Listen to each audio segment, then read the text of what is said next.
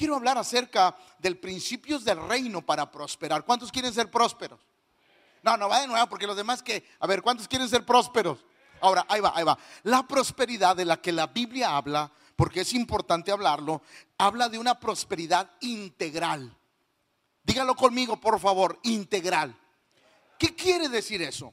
Que la Biblia no se centra en la, en la prosperidad económica, aunque es parte de, no pone un énfasis en eso, sino que pone un énfasis en todas las cosas. Dios quiere que seamos prosperados, diga conmigo, en todo.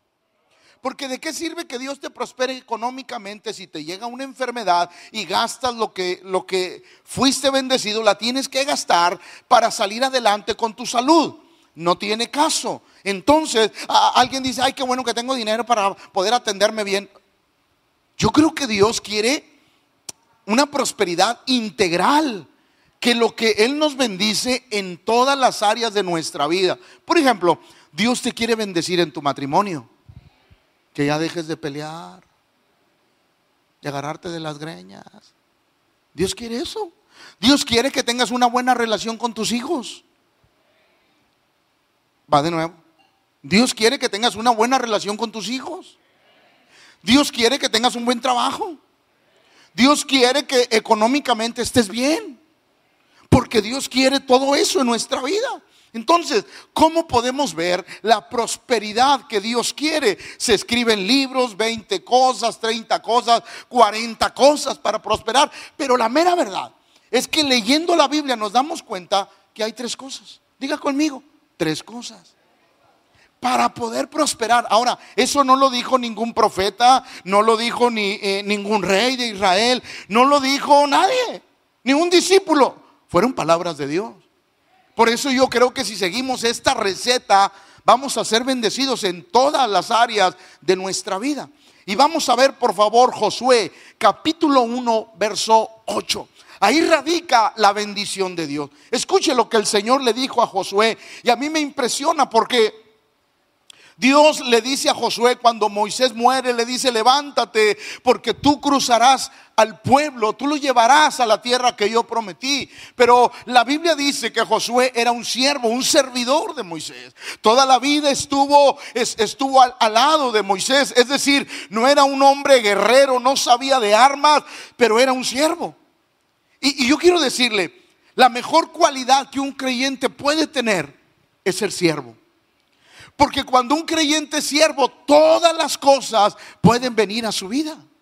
Porque tiene el corazón de, de siervo. Ahora, Dios le habla y le dice cosas importantes para que prospere. Escuche, nunca se apartará de tu boca este libro de la ley. Lo primero es que nunca se debe de apartar la palabra de Dios de nuestra vida. Ese es el primer requisito que Dios le habla a, a Josué. Segundo, sino que de día y de noche meditarás.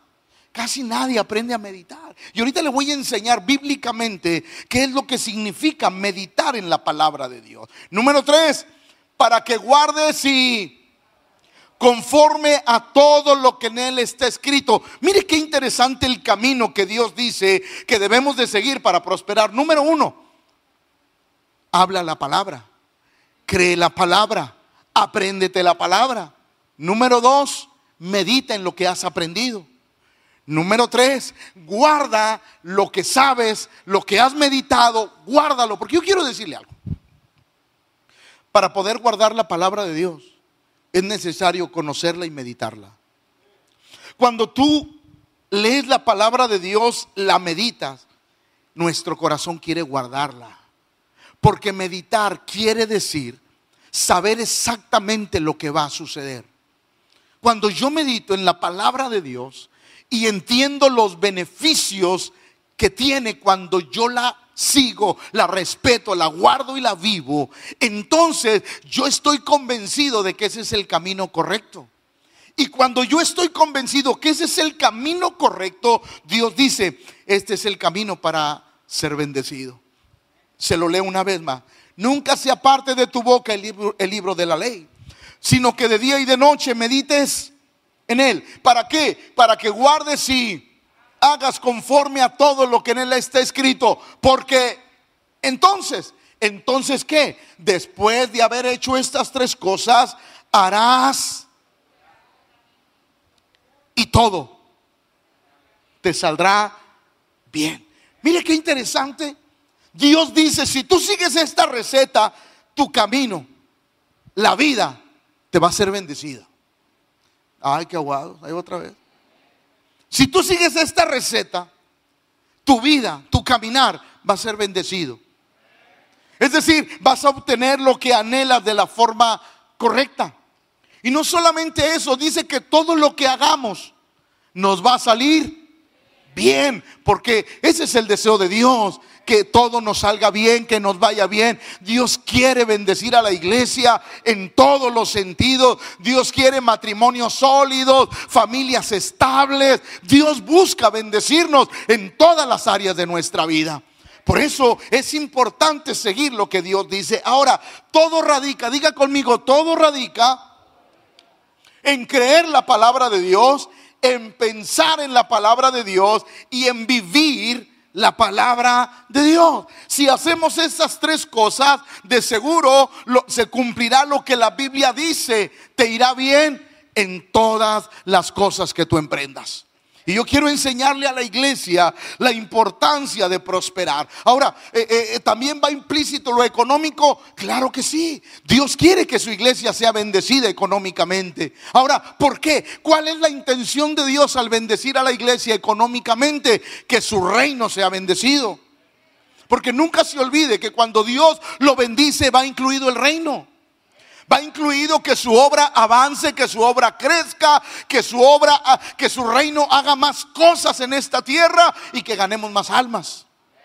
¿Sí? E, es importante entender eso. Alguien dice, bueno, pastor, eh, eh, Dios me bendijo para, para, todas las cosas, eh, para mi vida personal, para, es cierto, Dios te bendice para tu vida personal, pero Dios también quiere que siempre en todas las cosas que Dios te bendiga, el reino vaya incluido. Por eso, ahí va, la primera cosa para ser prosperado. Las palabras controlan tu vida. ¿Las qué? Yo creo. ¿Alguien ha oído, ha, asistido a un curso de motivación? Levante la mano. Levántela, no le saque, hombre. ¿Qué te dicen en el curso de motivación? Tú puedes. Eres un campeón. Nunca digas que no no te rindas. Y te, te motivan, ¿sí o no? ¿Quién no se, no se habrán copiado de Dios?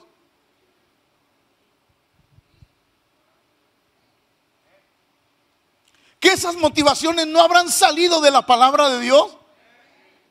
Porque las palabras controlan la vida. El Señor le dijo, le, dijo a Josué, el libro de esta ley nunca se apartará de tu boca. En otras palabras, cambia tu manera de hablar y aprende a declarar la palabra de Dios. Aprende a vivir y hablar la palabra de Dios. En otras palabras, que la palabra de Dios controle tu vida que ya no la controlen las emociones, los sentimientos. No, no, que la palabra de Dios empiece a controlar nuestra vida. Yo creo que por eso la Biblia dice, diga el débil. Porque tenemos que empezar que la palabra de Dios controle nuestra vida. El enfermo tiene que decir, sano soy. El escaso debe de decir, prosperado en otras palabras, debemos de empezar a cambiar nuestro lenguaje. ¿Para qué? Para que la palabra de Dios empiece a controlar nuestra vida. En otras palabras, del cielo, Dios te motiva y te dice, cambia tu manera de hablar, de ver la vida y empieza a declarar la palabra de Dios. Por eso la iglesia, el pueblo, tiene que aprenderse la palabra de Dios. Tiene que aprender a recitarla, hablarla, memorizarla. Que cuando vas en tu carro pon la palabra de Dios. Que cuando vas corriendo haciendo ejercicio, porque si hacen ejercicio, póngase los audífonos y escúchela. ¿Por qué? Porque la palabra de Dios va a hacer un efecto de controlar nuestra vida. Mire lo que dice Proverbios, de hecho Proverbios lo afirma. Proverbios 18, 20 dice, en la versión Dios habla hoy, cada uno comerá hasta del fruto de sus... Ahí va, ahí va, ahí va. Digo, perdón por lo que voy a decir. Pero si usted está arruinado, es porque usted siempre ha dicho que está arruinado. Teniendo un Dios grande, usted declara que está arruinado y arruinado estará. Si usted declara que está amolado, amolado seguirá. Porque, ay, pastor, es mi condición, pero no es lo que Dios quiere. Una cosa es tu condición, la realidad, pero otra cosa es el reino. Y cuando nosotros creemos el reino, empezamos a cambiar. Es decir, dejamos de ver nuestra realidad por empezar a declarar lo que creemos. Nuestra realidad no tiene nada que ver con lo que creemos. Va de nuevo, nuestra realidad no tiene nada que ver con lo que creemos. Por eso la Biblia dice y el proverbista declara, cada uno comerá hasta el cansancio del fruto de sus palabras. La vida y la muerte dependen de la... Entonces tenemos que cambiar nuestro estilo de hablar. Tenemos que aprender a memorizar la palabra de Dios. En otras palabras, que la palabra del Señor empiece a controlar nuestra vida. Por eso yo creo que los padres nunca deben de decirle a su hijo, eres un tonto, no entiendes, no aprendes. Cuando crezcas vas a ser un inútil. Usted debe de cambiar las cosas. A lo mejor el muchacho sacó un 5, a lo mejor el muchacho es malo para la escuela, pero usted declarando que está tronado, tronado se. Pero cuando cambiamos, pero cuando aprendemos a cambiar lo que vivimos a través de la palabra de Dios, el reino impactará la vida. Por eso es necesario cambiar la forma de hablar. Tu hijo no aprende, de verdad, no le da la escuela. Ora por él. Y empieza a declarar lo que el reino quiere que ese hijo, esa hija sea. Porque yo quiero decirle, el reino quiere que nuestros hijos sean cabeza y no cola. El reino quiere que nuestros hijos estén arriba y no debajo. Ese es el deseo del reino. Pero para hacerlo tenemos que empezar a cambiar nuestra manera de hablar. Hay pastores que yo acepto mi realidad, pues no la acepte. Porque el reino quiere impactar la familia. Por eso eh, eh, eh, el proverbista decía que la vida está en la, la vida está en la lengua o la muerte también. Necesitamos cambiarla. Escuche, los que hablan mucho sufrirán las consecuencias de la vida o de la muerte. Por eso necesitamos aprender a cambiar nuestra manera de hablar, que la Biblia empiece a controlar nuestra vida, que aunque veamos que estamos que estamos arruinados, yo empiezo a declarar lo que el reino quiere en mi vida. Ahora, déjeme decirle algo. Porque, ay pastor, entonces yo declaro, declaro y trabájele para que salga de la escasez. Y todo lo que usted trabaje, el reino se lo va a bendecir. Porque la Biblia dice que todo lo que haga será prosperado. Dios no bendice lo que no hacemos. Dios bendice lo que hacemos. Entonces necesitamos cuadrar nuestro estilo de vida con la palabra de Dios. Y cuando eso sucede, el reino nos va a bendecir la vida. Por ejemplo, Romanos, hablando de Abraham, escuche, tampoco dudó por... Abraham tenía una realidad, diga conmigo, una realidad. Su esposa era estéril. Una. Segunda realidad, era una mujer muy, de muy avanzada edad. ¿Sí o no? Tercera realidad, Abraham tenía 100 años. Eran muchas realidades en contra de lo que la Biblia había dicho, de lo que Dios había hablado. ¿Por qué? Porque Dios habló y le dijo, Abraham, te voy a dar un hijo. Él tenía circunstancias para dudar, tenía una realidad para dudar de la palabra. Pero él dijo, no voy a creer a mi realidad, voy a creer a lo que Dios dice. Sabe que cuando los creyentes aplicamos ese estilo de vida, no me voy a dejar guiar por mi realidad, me voy a dejar guiar por lo que Dios habló sobre mi vida. Es cuando nuestra vida empieza a cambiar y a ser bendecida. La Biblia dice que tampoco dudó por incredulidad de la promesa de Dios, sino que se dando. ¿Qué entiende usted por eso? sino que se fortaleció en la fe todos los días dando. Cuando la circunstancia venía y le decía, mira, mira, mira Sara, no puede ni caminar. Tiene 90 años, ¿qué crees que te va a dar un hijo? Y, y quizá la duda venía a su vida, pero ahí le va, ahí le va, ahí le va. No es pecado cuando la duda está aquí. Pero si hay algo malo cuando sale de aquí. ¿Sí? Ponga su dedito aquí. Póngalo, por favor, póngalo. Ahora sí, dése una cachetada y diga, ya no hables mal.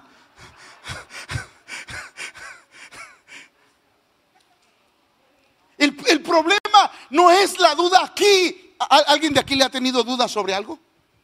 Yo mismo, yo he tenido dudas, he tenido momentos de duda, sobre todo con el terreno, he tenido momentos de duda con la construcción, pero, pero cuando esa duda nunca he aprendido a,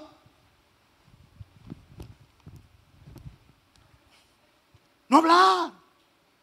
Pero en cambio empiezo a ver la realidad del reino. Todo lo que hagas será prosperado. Si Jehová edifica la casa, la casa va a ser edificada. Si Jehová guarda la ciudad, va a ser guardada, aunque digan lo que digan. ¿Por qué? Porque hemos aprendido a ver la palabra de Dios. Por eso no es malo cuando la duda llega aquí. Lo malo es cuando la duda es expresada a través de nuestra boca. ¿Por qué? Ahí va, ahí va.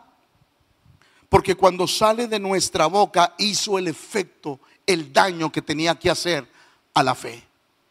Va de nuevo. Cuando la duda sale por nuestra boca, el daño que se le hizo a la fe a veces es irreversible. ¿Sí me comprendió?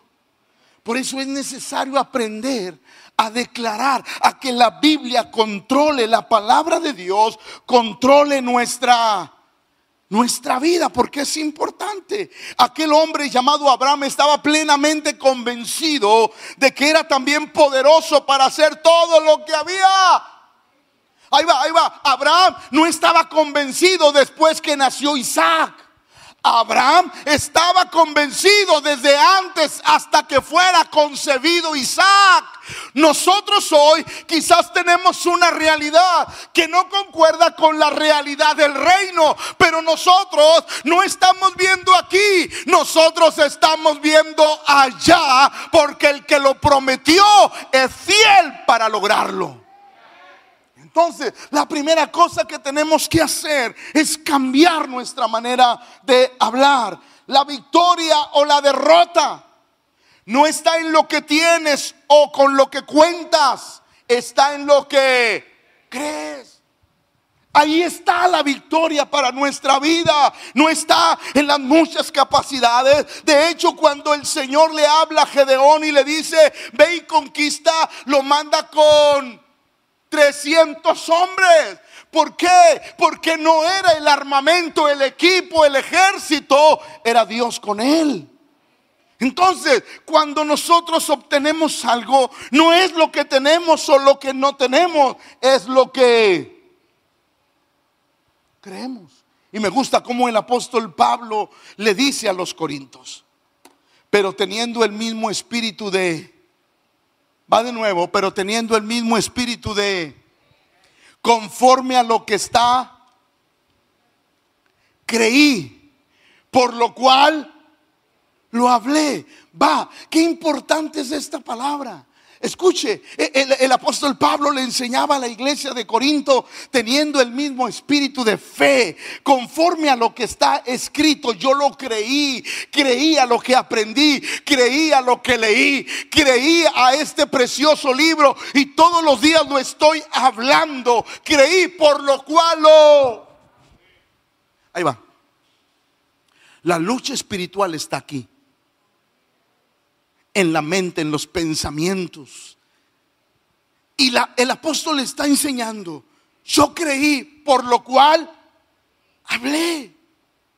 Es decir, dos pensamientos estaban en su cabeza, se puede y el no se puede. ¿Cuál voy a hablar?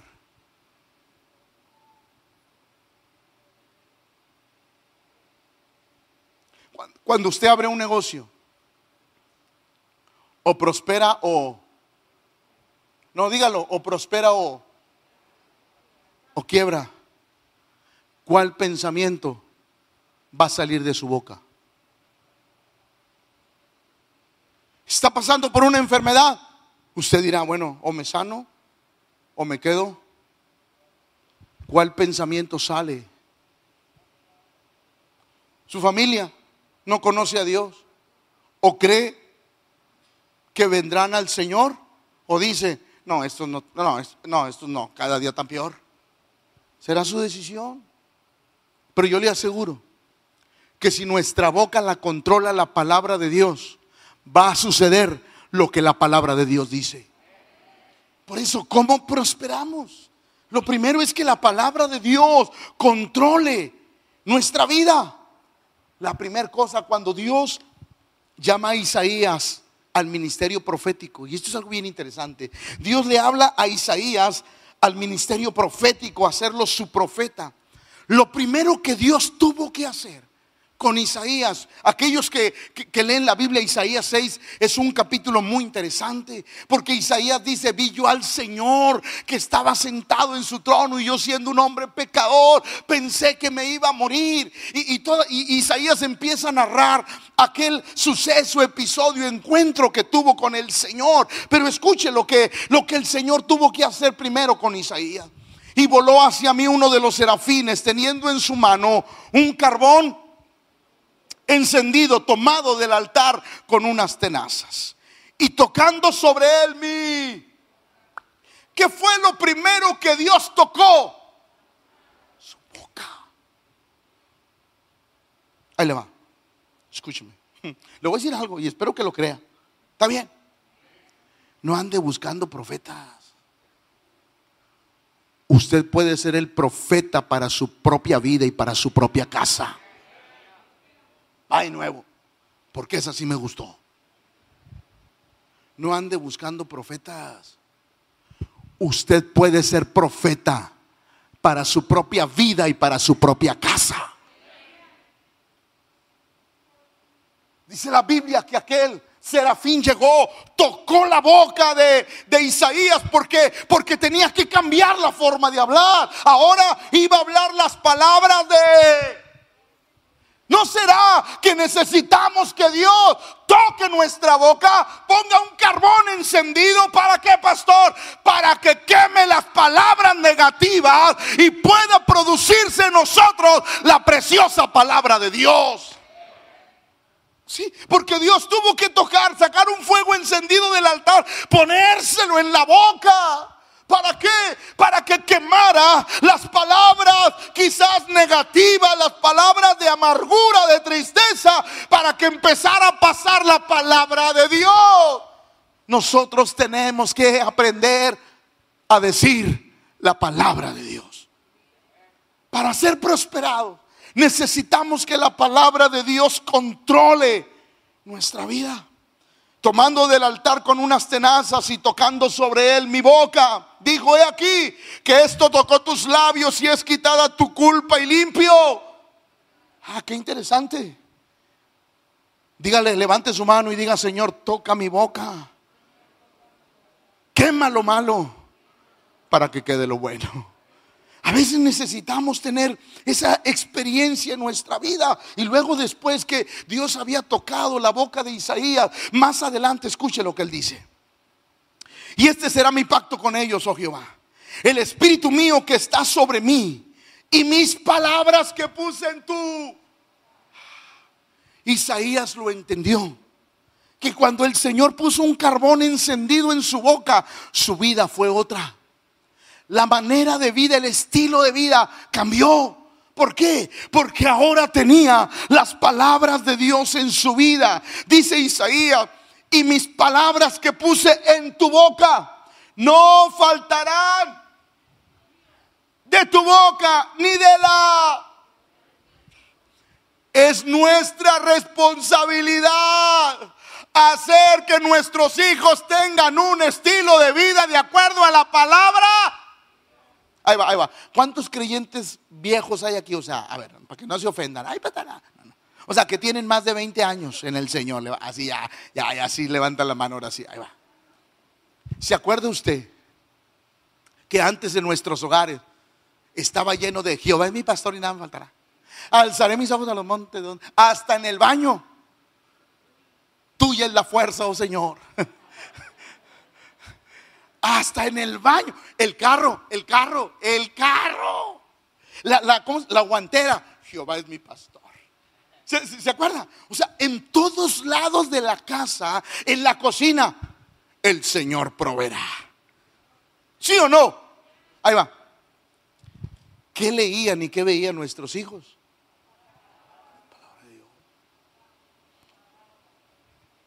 Hay modas que no deben cambiarse.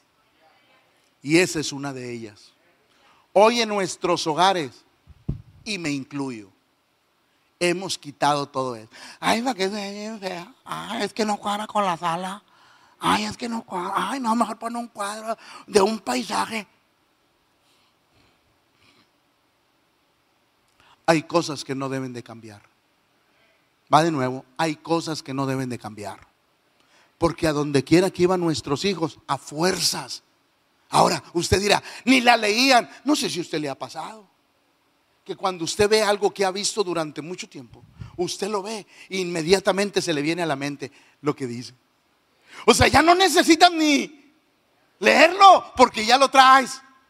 Y lo que no te das cuenta que eso era como un martillo que golpeaba el corazón de nuestros hijos hasta que la piedra se hacía pedazos.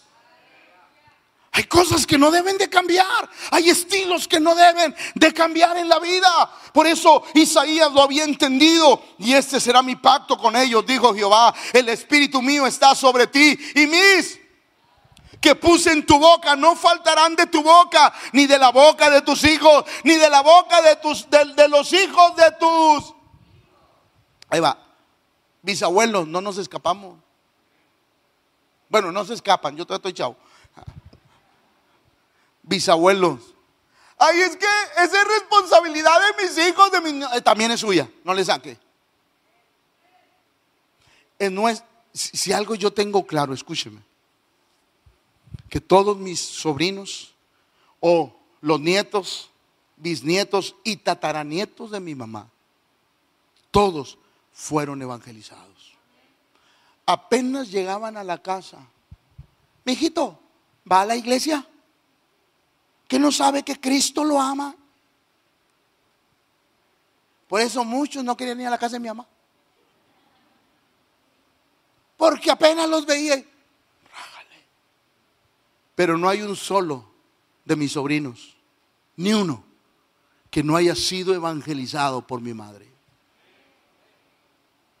Y el fruto es que muchos de ellos son creyentes. Porque es tan importante aprender y que nuestros hijos aprendan la palabra de Dios. Es más, ahí le va. Debemos los padres debemos de decirle a nuestros hijos, si te aprendes un capítulo en el mes, te voy a dar un regalo. Ay, pastor, ¿a poco? Y, y tengo que hacer eso para la palabra de Dios. Pues si no hay de otra, hay que hacerlo. Con tal de que ellos conozcan la palabra de Dios. Sí. usted los premia por otras cosas. Prémelos por algo que va a bendecir la eternidad en sus vidas. Porque es importante y cuando nosotros les enseñamos a nuestros hijos la palabra de Dios, que ellos empiecen a vivir y la palabra de Dios empiece a controlar sus vidas, usted está asegurando que esa generación va a ser muy bendecida por el Señor. Escuche, dijo Jehová desde...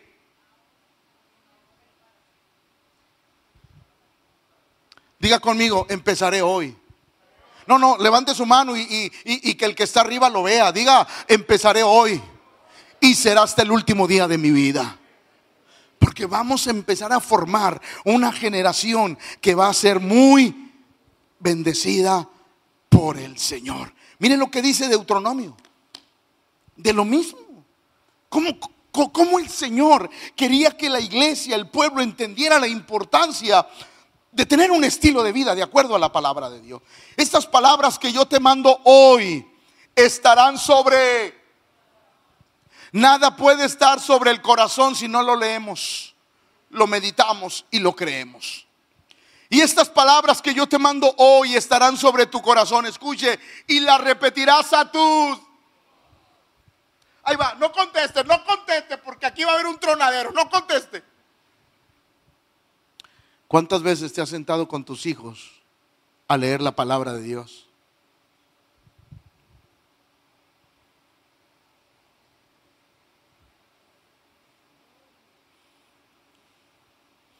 Y él mudeció el palenque. ¿Cuántas veces? Ay, no quiero, no quiero, no quiero. No, venga para acá, siéntese.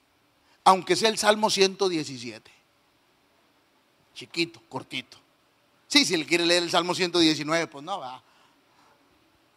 Pero ¿cuántas veces usted, a ver, mi hijo, venga para acá. Quiero leer con usted la palabra de Dios. ¿Cuántas veces? Ahí va.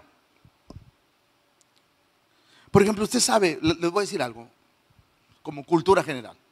Usted sabe, por ejemplo, que la Biblia, Dios le prohibía al pueblo de Israel no comer animales que tengan pezuñas, puerco, víboras? ¿Será porque a Dios se le antojó o porque Dios quería conservar la salud? A ver, a ver, a ver, a ver. Cultura general, a ver, a ver. O sea, para Dios sería simplemente son animales inmundos si Él los hizo. O estaba previniendo al pueblo de enfermedades que le podían costar la vida.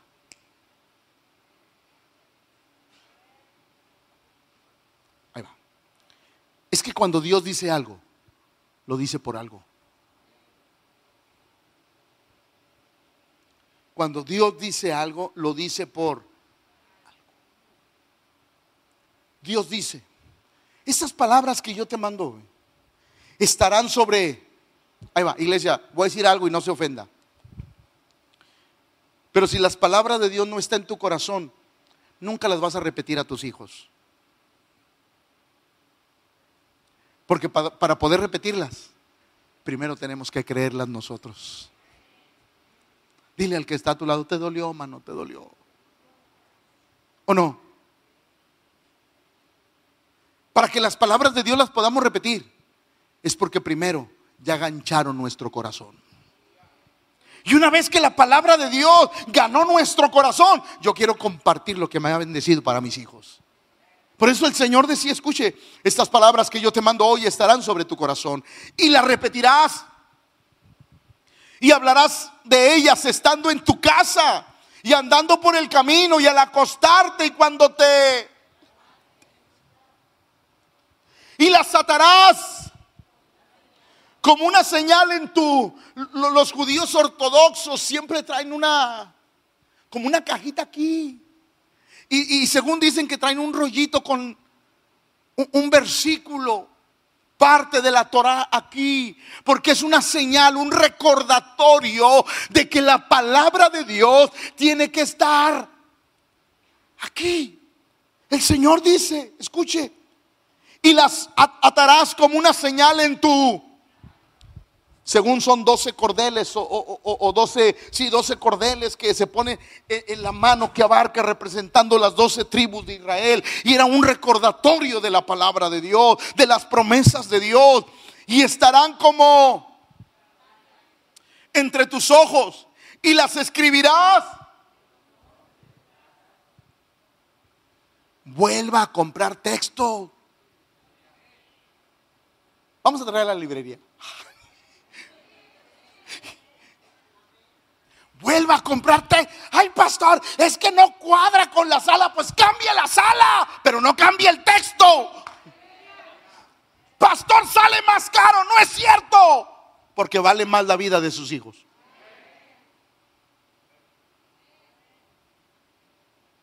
Dios dice, yo quiero bendecirte. Pero la primera cosa que tienes que hacer es que la palabra de Dios controle tu, tu vida. Que lo que dice Dios, inmediatamente yo lo pongo en práctica. Que Dios me da un consejo, yo lo pongo en práctica. Que Dios habla mi vida, yo lo pongo en práctica. ¿Por qué? Porque estoy haciendo prosperar mi... Va, porque estoy haciendo prosperar mi... Cada que yo pongo en práctica algo que Dios dice, estoy añadiendo prosperidad a mi estilo de vida. Por eso nosotros tenemos que ser personas que estemos atentos a las palabras del Señor. Los pensamientos en nuestra cabeza son luchas. Las palabras que salen de esos pensamientos significan la victoria o la derrota. Es lo que sale de nuestra cabeza. Ahora, Proverbios 4, 23 y 24, miren lo que dice en la versión palabra de Dios para todos. Ante todo, cuida tus... Porque los pensamientos se, se cambian a palabras. Cuida tus pensamientos porque ellos controlan. No permitas que salgan falsedades de tu, ni que tus labios digan. Wow. Controla tus pensamientos porque los pensamientos se convierten en palabras. Contrólalos. No permitas que un pensamiento negativo tome el poder que hay en tu boca, sino transfórmalo para que el poder de tu boca solamente hable el poder de la palabra de Dios. Y así es como nuestra vida empieza a cambiar. Segunda cosa para prosperar nuestro camino. Tenemos que aprender a meditar en la palabra de Dios. Diga conmigo, meditar. Meditar es tan importante. Josué, Dios le dijo a Josué, sino que de día y de meditarás en él, en quién, en el libro, en la Torá, para nosotros la Biblia. Meditarás de día y de. Pero ¿qué significa la palabra meditar? Viene de la palabra original agá, que quiere decir reflexionar, imaginar, estudiar. Va de nuevo. Dios le estaba diciendo a Josué, reflexiona, imagina, estudia de día y de noche en las palabras de este libro. Es importante meditar la palabra de Dios.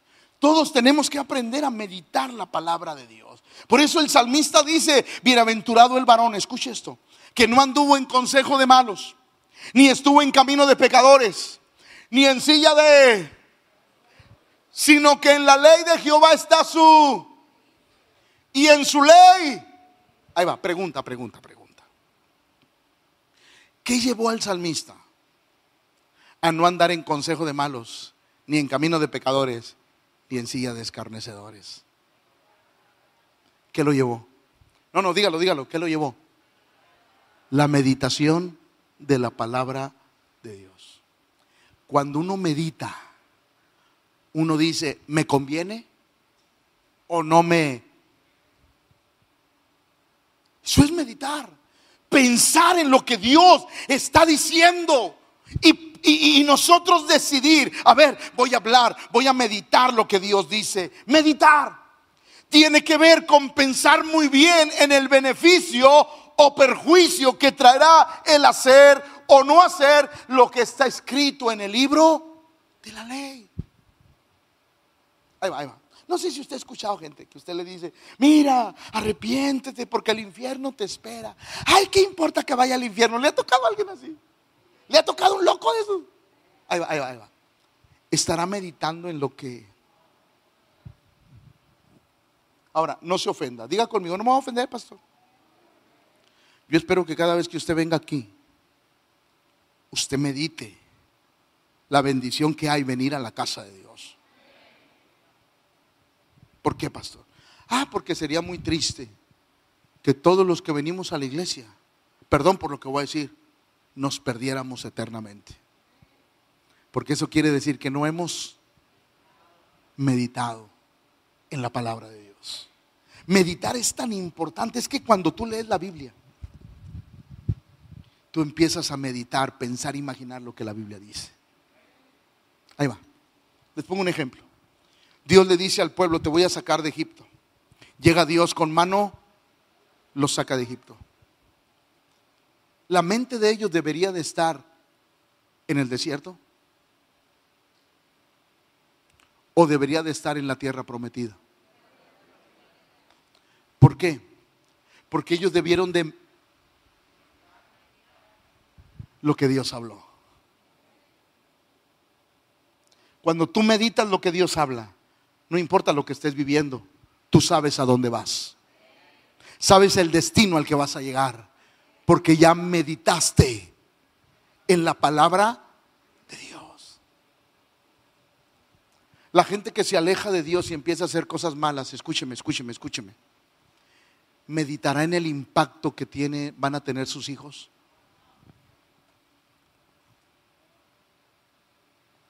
Va de nuevo. La gente que se aleja de Dios meditará en el impacto que va a tener esa decisión sobre sus hijos. No, no, no. Ahí va. Porque a la iglesia le hace falta meditar, pensar, detenerse un momento y pensar en lo que Dios dice. Porque ahí le va, iglesia, iglesia, iglesia. Ahí va, ahí va. Cuando Dios habla, siempre pone dos opciones. No sé si usted se ha fijado en eso. Dios habla y siempre pone dos. Pongo delante de ti la vida. Cielo o muerte o bendición o... Siempre Dios pone dos. ¿Por qué? ¿Por qué? Porque Dios quiere que medite tus. Y Dios te dice, yo te dijera que escogieras, pero tú decides. Ahí va. Y uno decide en base a lo que medita o no medita. Uno toma malas decisiones a veces porque no. No levante la mano. Alguien ha dicho, la carrera que estudié ya no me gustó, pero pues ya qué. No levante la mano. ¿Por qué? Porque no le gustó la carrera que terminó. Porque no se sentó y pensó a futuro. ¿Qué dice Dios? Si tú quieres meditar, tienes que pensar a futuro. Tienes que sentarte cabeza fría y, entendiendo lo que Dios dice. ¿Para qué? Para que cuando tomes la decisión, la tomes sabiendo lo que va a suceder. Eso es meditar. Nosotros tenemos que aprender a meditar en la palabra de Dios. Por ejemplo, Dios le habla a Geo y le dice esto. Pues así ha dicho Jehová de los ejércitos. Meditad bien sobre vuestros. Mire, mire, escucho porque esto está bien interesante. Si me dan cinco minutos. Ahí va, ahí va. Pues así ha dicho Jehová de los ejércitos. Meditad bien sobre vuestros. Y luego, y luego Dios le dice, ¿por qué? Porque tiene que meditar. Escuche, sembráis mucho y Ahí va, ¿es lógico? Va, ¿es lógico? Que si siembras mucho, recojas. Dios le dice, hey, le echas la culpa que no hay agua, el clima. Medita. ¿Por qué? Ahí va, ahí va. Una persona que no medita siempre encontrará un culpable. Ahí va. Dios le dice a Geo, a Geo, necesitas meditar en el camino que estás llevando. ¿Por qué? Porque sembráis mucho y recogéis, coméis y no te sacias, bebéis y no quedas satisfecho, os vestís y no te calientas. Y el que trabaja jornal recibe su jornal en saco. O sea, te pagan tu raya, tu semana, tu quincena, tu mes y ¡pum! Ya no tienes nada. Porque todo lo debes. Y Dios dice, medita. Iglesia, iglesia. Cuando algo no, no esté funcionando como Dios quiere, hay que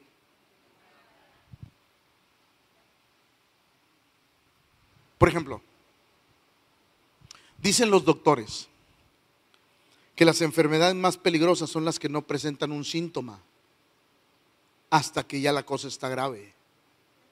¿Usted sabía eso? ¿Sí? Por ejemplo, que algo te duela así inmediatamente es un buen síntoma. Es un buen síntoma. Dicho, dicen que las enfermedades que duelen no son peligrosas. Las peligrosas son las que durante mucho tiempo te sentiste mal, pero como no te dolía nada, no fuiste. Y cuando te empezó a doler, ya la cosa estaba mal. Ahí va. Haces muchas cosas y no progresas. Que no es tiempo de que te sientes para evitar más daño.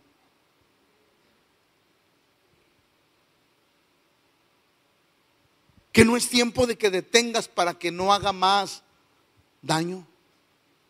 Tienes que aprender a meditar bien sobre la vida. Cuando algo no cuadre de acuerdo a lo que Dios dijo, hay que detenernos y empezar a... Y no empiece a meditar sobre lo, otras personas. Empecemos a meditar sobre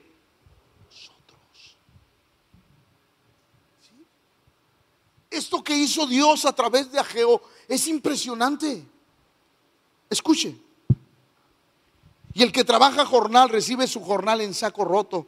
Así ha dicho Jehová de los ejércitos otra vez. Meditad sobre vuestros. Algo está mal, Ageo, algo está mal pero no quieren detenerse para ver qué hay que corregir, qué camino hay que volver a tomar, qué decisiones hay que volver a tomar. No te detienes, sino que eso echa la culpa a las circunstancias cuando meditar nos ayuda para corregir el camino. Por eso de pronto la iglesia no está acostumbrada a meditar. Ahí va. ¿Cuántas decisiones que hemos tomado necesitamos meditar? Va de nuevo. ¿Cuántas decisiones que hemos tomado en nuestra vida espiritual hay que volver a meditar? ¿Cuántas? Hermanos, ¿alguien se ha arrepentido de las decisiones que ha tomado? Ah, nomás la levanto yo y ahí van todos. Ahí va, ahí va, ahí va. Claro que sí. ¿Por qué las tomamos precipitadamente? Porque no las meditamos. Si no las meditamos. La gente, por ejemplo, un muchacho que entra a preparatoria, desde que entra a preparatoria debe de meditar qué carrera quiere estudiar. Y no, ya salí y ahora, pues lo que caiga porque hay que estudiar. No, se medita con tiempo. Por eso, jóvenes que están aquí, antes de tener novia, medita qué clase de novia quieres. Para saber qué clase de esposa vas a tener. Igual a las muchachas. Muchacha, medita bien sobre el novio que buscas antes de tenerlo. Medítalo bien. Porque eso de que yo lo cambio, pastor lo vas a cambiar en tu dolor de cabeza. Si no aprendes a... No, se ha fijado que hay personas que dejan un trabajo, dejan otro y dejan otro y dejan y ya llevan como 20 trabajos y ninguno les llena el ojo. ¿Por qué? Porque no han aprendido a meditar lo que quieren. Dice un dicho que el que a todo, a todo le tira y nada. Bueno, Lucas 6:36.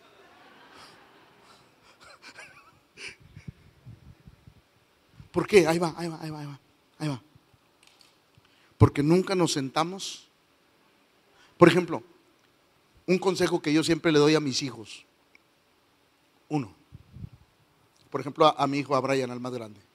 Hijo, yo quiero que tengas casa antes de que te cases. Y quiero que la tengas joven. Y obviamente, lo, ¿para qué quiero casa? Lo entiendo, yo también lo viví. Pero yo le dije, hijo, yo me enfrenté a algo que cuando yo estaba pagando mi casa,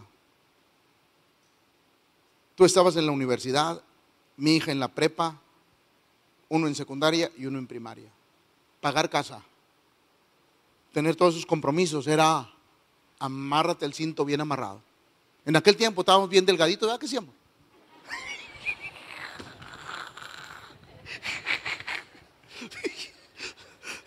¿Alguien me puede invitar a almorzar? Ahorita ya no. Y yo siempre le dije, hijo, piensa, no quiero que te pase lo que me pasó a mí. Por favor, hazlo. Quiero que cuando tú tengas hijos, sean mis nietos, yo no quiero ver a mis nietos con los pantalones rotos. Porque sé que pensaste en ellos antes de tenerlos. Los muchachos, los jóvenes, nunca piensan en cómo quieren vivir, qué quieren hacer. Cuando es necesario meditar.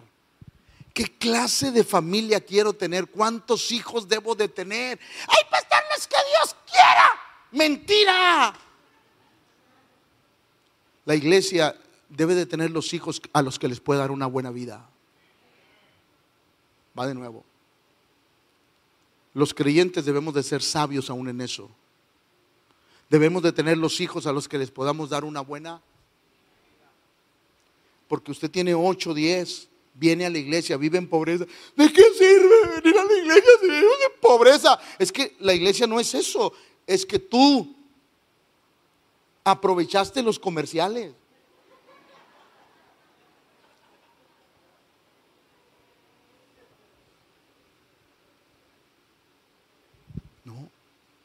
Diga conmigo, meditar. Diga conmigo, meditar. Cuando uno, es más, para entrar al liderazgo hay que meditarle.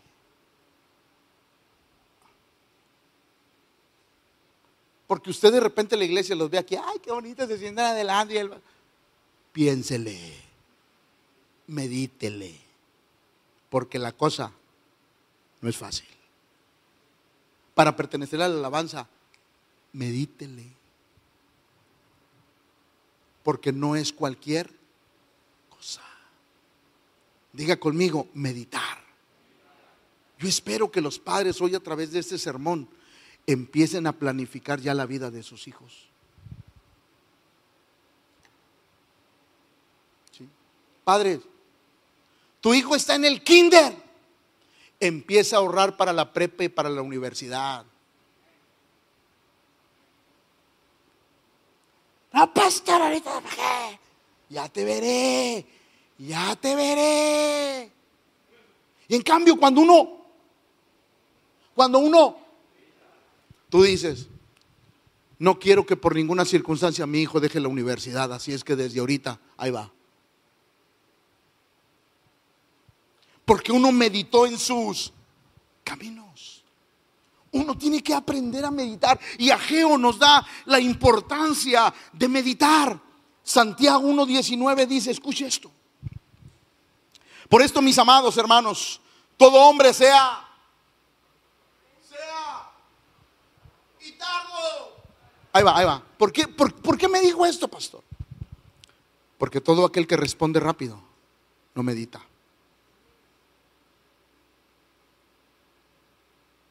Va de nuevo. Todo aquel que responde rápido, no medita. Y le quiero dar un consejo. Si usted va a hacer algo y es una decisión, aquel que le responda rápido, dígale, no, tú no funcionas. Las respuestas rápidas no se meditan y después se lamentan. Escúcheme, iglesia. Escúcheme. Yo bendigo cuando yo le propongo algo a alguien y me dice, pastor, ¿me deja pensarlo? Eso es lo que quiero. Eso es lo que quiero, que le pienses. Porque si tú me dices que sí, estás consciente de la responsabilidad que te estás echando al lomo.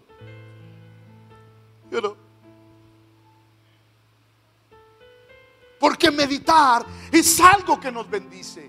Y la iglesia necesita meditar en la palabra de Dios, necesita meditar en la familia, necesita meditar en el matrimonio. De repente, ay pastor, pues es que siempre hemos sido así y te agrada, pues no, pero ¿qué hago? Medita, piensa para que cambies. Lo que no se medita, iglesia, no se cambia. Necesitamos aprender a meditar las cosas. Por eso Santiago le decía a la iglesia, por favor, hermano, todo hombre sea pronto para, pero sea tardo para para hablar porque quiero que una vez que oigas, tú medites en tu corazón, medites los pros, los contras, los beneficios, los prejuicios, todo quiero que lo medites, que lo pongas en una balanza y que de acuerdo a tu corazón tomes una decisión. Porque meditar, iglesia, es algo que nos bendice la vida. Por ejemplo, lo voy a decir con mucho respeto. Voy a decir con mucho respeto. Un hombre de 50, 55 años que sigue pagando renta, ¿qué le ofreció a su familia?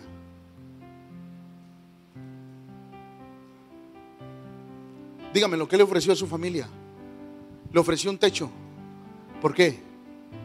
Ah, porque esa persona trabajó quizás por su cuenta, ganaba muy bien. Bueno, bien, puedo pagar esta casa de renta. Pero algún día las fuerzas se te van a... ¿Qué hiciste? Construiste tu casita para tener seguridad de techo. Guardaste una lanita para tu vejez meditaste en el futuro. Pastor, Dios proveerá. No, no, no, no, no, no venga con ese cuento. Ahora que Dios prospera, claro que Dios prospera, que Dios provee, claro que Dios provee.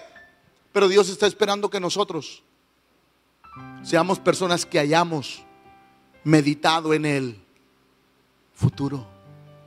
Jóvenes, hay que meditar en el futuro. Voy a decir algo que a los jóvenes no les gusta. La juventud es para invertirla, para que tengas una buena vejez. Hoy los jóvenes quieren vivir la vida, ah, pasar, hasta divertirnos, ¿para qué estoy? ¿Para qué, ¿Para qué pasar si estoy joven? La vida se vive, sí, la vida, la vida se vive, pero se disfruta cuando pensaste y meditaste en el futuro. Alguien que empieza a construir su futuro hoy, qué bueno, el futuro no se construye en el futuro, mis amados. El futuro se construye en el presente. ¿Y cómo se logra? Meditando la palabra de Dios. Meditando bien sobre nuestros caminos. Pongo este ejemplo. Un buen constructor es el que revisa los planos antes de iniciar la obra. Un buen constructor es aquel que Revisa los planos antes de iniciar la obra. ¿Para qué? Para que durante el trayecto de la obra no tenga que hacer cambios, gastar más. No, lo planeó, lo vio, dijo, está correcto, ya sé lo que voy a hacer, ya sé lo que tengo que comprar. Entonces, estoy preparado para eso. Cuando nosotros seguimos esto, estamos preparados para ser bendecidos. Por eso que importante, iglesia, es aprender a meditar. El corazón del justo piensa para, mas la boca de los impíos derrama malas cosas. El salmista decía, en mi corazón he guardado tus dichos para no pecar contra ti. Estamos meditando en la palabra de Dios. Estamos meditando en nuestro matrimonio. Estamos meditando en nuestra familia. Estamos meditando en nuestros hijos. Y ahí le va, iglesia, jóvenes, adolescentes, escúchenme. Están meditando en su futuro. Porque el futuro llega y a veces nos llega sin estar preparados. Cuando uno medita, uno está preparado para lo que venga. Por eso, iglesia, espero que el mensaje de hoy te bendiga y que aprendamos a meditar bien sobre nuestros caminos. No lo terminé, el mensaje no le debe de, de, sí, usted ya me conoce, sí, pero creo que la esencia del sermón quedó en el corazón. Póngase de pie, por favor. Señor, ayúdanos. Padre bueno, ayúdanos. Ayúdanos a que tu palabra gobierne nuestra vida. Abro mi corazón a tu palabra. Abro mi vida al consejo de tu palabra. Abro mi corazón a tu palabra. De tal manera que tu palabra gobierne mi vida, Señor. Ayúdame, Espíritu Santo. Ayúdame esta mañana que mi vida sea gobernada por tu palabra. Enséñame a meditar, a meditar en el presente, en el futuro. Ayúdame, Señor, a ayudar a mis hijos a que tu palabra gobierne sus vidas. Hoy, Señor, he declarado tu palabra y sé que tu palabra nos va a bendecir abundantemente. Muchas gracias por todo y en todo. En el nombre de Cristo Jesús. Muchas gracias, Señor. Te adoro, te bendigo, te glorifico, Señor, y que esta palabra se quede grabada en mi corazón para poder salir adelante en todas las áreas de mi vida, Señor. Muchas gracias, Padre.